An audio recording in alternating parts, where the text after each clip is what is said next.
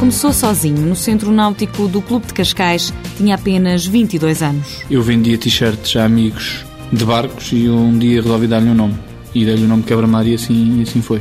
Sozinho? Sozinho, sozinho. Dois anos depois, a Gonçalo Esteves, fundador da marca Quebra-Mar, juntaram-se dois amigos. Para escolher o nome foi preciso tempo e imaginação. O primeiro nome era Azurra. Azurra era um barco italiano muito famoso na altura e um bocadinho influenciado por esta paixão. Esse tinha sido o nome escolhido.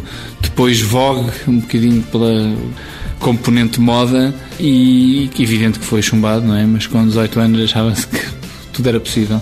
E depois então surgiu o Quebra-Mar, que na altura era Quebra slash Mar, portanto Quebra-Mar, que hoje é Quebra-Mar tudo, tudo junto. empresa Terra Mítica, que agora detém a marca, nasceu mais tarde, em 1999.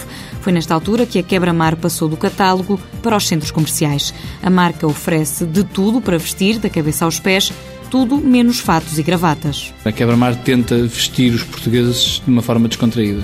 Nós vendemos integralmente desde o sapato à bijuteria, passando pelas calças, partes de cima, de todo tipo, casacos, tudo que seja roupa informal. Um polo de manga curta, por exemplo, pode custar entre 30 a 38 euros. Gonçalo Esteves admite que uma das grandes preocupações da marca é estabelecer um equilíbrio entre preço e qualidade. Há players no mercado que vendem a mesma qualidade que a nossa, ou 10% superior, digamos assim, e vendem pelo dobro do preço, tag price e, portanto, é nesse sentido que nós tentamos, é vender um preço de qualidade justo. Os polos são os mesmos para os mais novos e para os mais velhos, mas Gonçalo Esteves confessa que houve muitas vezes comentários sobre quem veste quebra-mar. Dizem-me algumas vezes que, principalmente, a faixa etária até aos 25 anos, que se identifica com o quebra-mar, eh, são os tais betinhos. Porque, de facto, a quebra-mar veste um miúdo de 20 anos, ou um homem de 40, ou um homem de 55, as mesmas peças.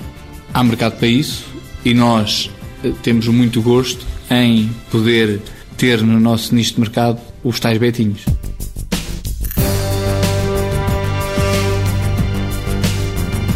Terra Mítica SA, detentora da marca Quebra-Mar, registada em mais de 80 países. Tem 45 lojas espalhadas por Portugal, Espanha e Egito.